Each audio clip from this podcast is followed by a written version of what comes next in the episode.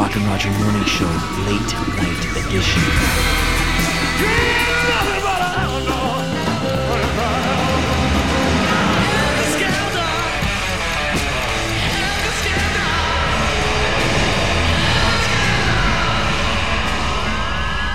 I'm Bill Curtis, and you're listening to a piece of history.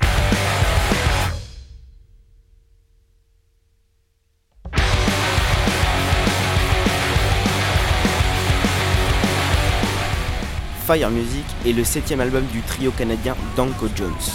Du rock qui déménage toujours autant après 15 ans de carrière. Rencontre avec le chanteur-guitariste Danko Jones et le bassiste John Calabrese pour parler de leur nouveau bébé, de ses chansons et de son point de vue sur les artistes récompensés aux Awards.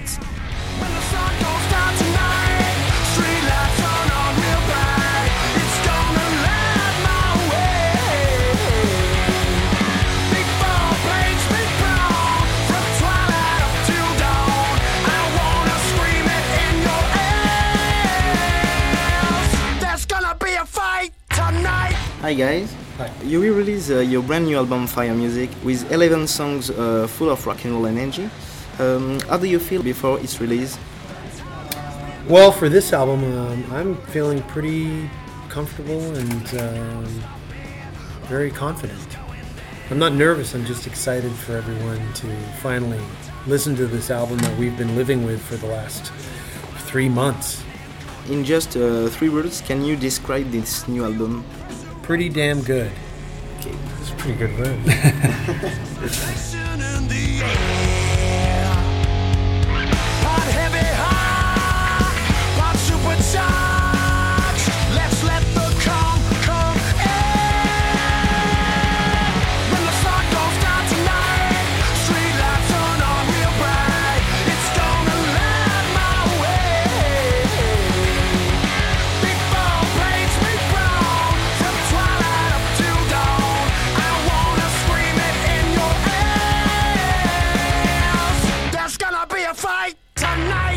The first single already came out.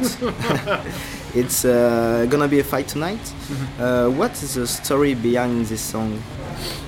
Um, nothing more than just um, a description of a brawl, street fighting. Um, when the when I was writing the lyrics, it was I was thinking of West Side Story meets The Warriors. Yeah. Nothing more than that.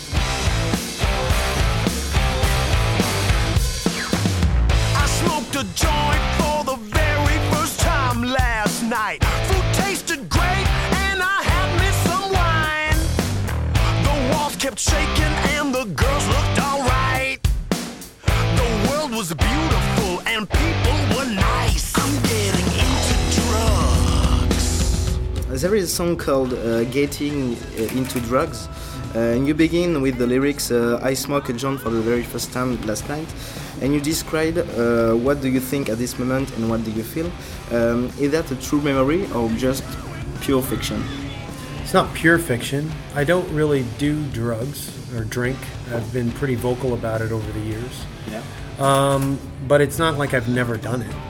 The song is about someone who's never done it, who finally tries it later in life and finds out they like it. So that's not true that I've done it earlier, but also because I haven't done it in a long time and I recently did smoke a joint, it was funny to just partly put myself in that position. It's partly about me, but also it's just describing somebody who finally tries it and likes it and stuff like that. When you say getting into drugs, drugs is a very general statement. It's Yeah. really about, if you read the lyrics, it's about marijuana joints and hashish. It's nothing harder than that. Yeah. And it's just a lighthearted song. We laughed all the way from the beginning of writing it to the end. Even, Even like listen to it now. in the yeah, even in the studio, like you know, the our producer Eric Ratz was doing different psychedelic different things Yeah. and playing with the, the panning of the sounds and stuff just to simulate a, a, a drug experience. You know.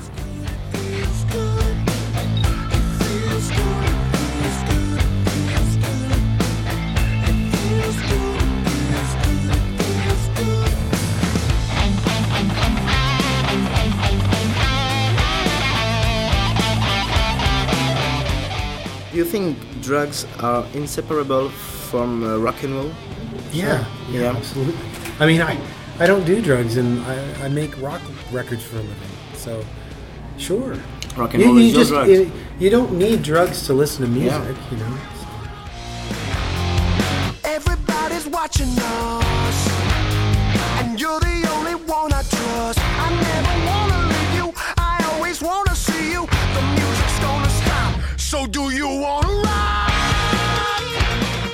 The song uh, "Do You Wanna Rock" uh, really marked me. It makes me think uh, about songs I love to call rock and roll anthems, uh, with a very effective chorus. Uh, was it your intention uh, when you were recording that song? Well, it's the intention of every song we make to make Yeah. the chorus as catchy as Yeah, possible. You- in the in the craft of songwriting, that's what you want to do. The chorus, you try to make it as catchy as possible. Um, so yeah, I mean, to a certain extent, that's what we were focused on doing for that song. But no different than any of the other songs' choruses. Always want to make it as catchy as possible. For this new record, uh, you worked with uh, Eric Ratz Yeah. as producer.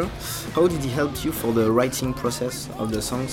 Um, The writing process, the songs were pretty much done. What helped a You, lot you more- entered in the studio with the songs already written. Well, the thing is, before we went into the studio, th- uh, to answer your question, was what he helped a lot with was getting the songs ready to go into the studio. So, like, unlike before, we demoed the songs before, but with this one here, we really spent a lot of time on pre-production. We went into Eric's small studio, re-recorded the songs several times. So when we went into the studio, we weren't trying anything out. We really tried it all out. So we had a clear map of what the song was going to go and how we were going to execute it. Um, Eric uh, won prizes several times at the Juno Awards. Uh, is that an honor for you or for the other bands you know to work with uh, with him? not because he won Juno Awards. That's always a good thing in Canada. We're from Canada, so it's, Yeah. a, it's a good thing. it's not because he won the awards that we wanted to work with him. It's because I listened to the, some of the records that he made and I like the tones that he got. These awards mean nothing to me. Uh, it's the the work that you've done. You can have 20 awards, music awards, but if I listen to the records you make and I think they're shit, I don't really want to work with you. But it's the records, particularly a Cancer Bats record that he made, and the Cancer Bats music that the records he was producing with the Cancer Bats.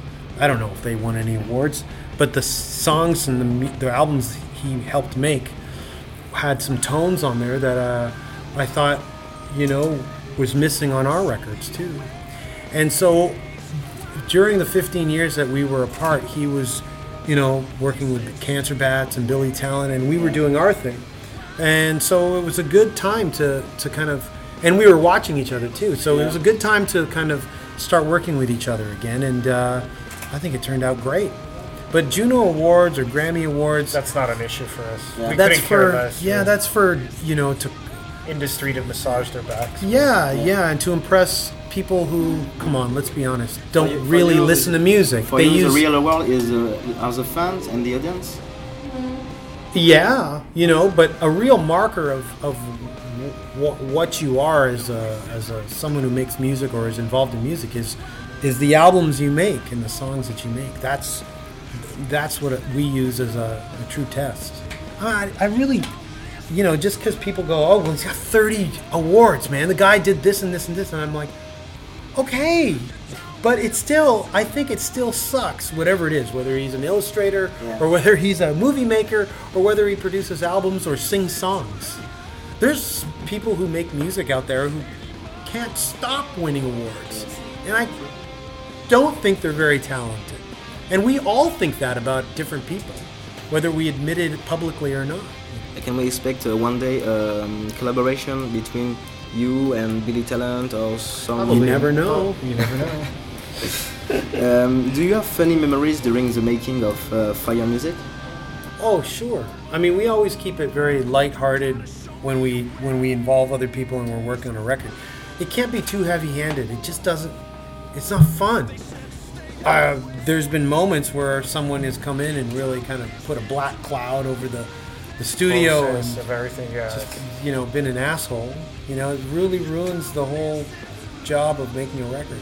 Uh, you will start a world tour. I can we expect to see you again in France and in Paris? yeah, definitely. I think we'll probably be back in France for the summertime, hopefully for some festivals, and hopefully we come back to do club shows in and France, all around France where we've been before, so Paris included.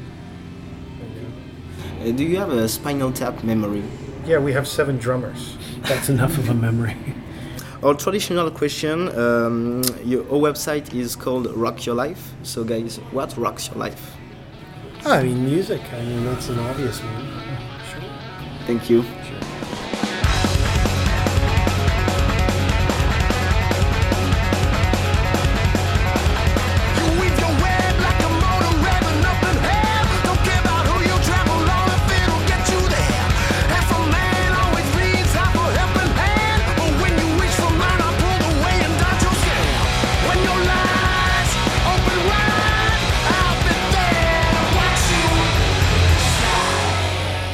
This is Rock and Roll Radio. Stay tuned for more rock and roll.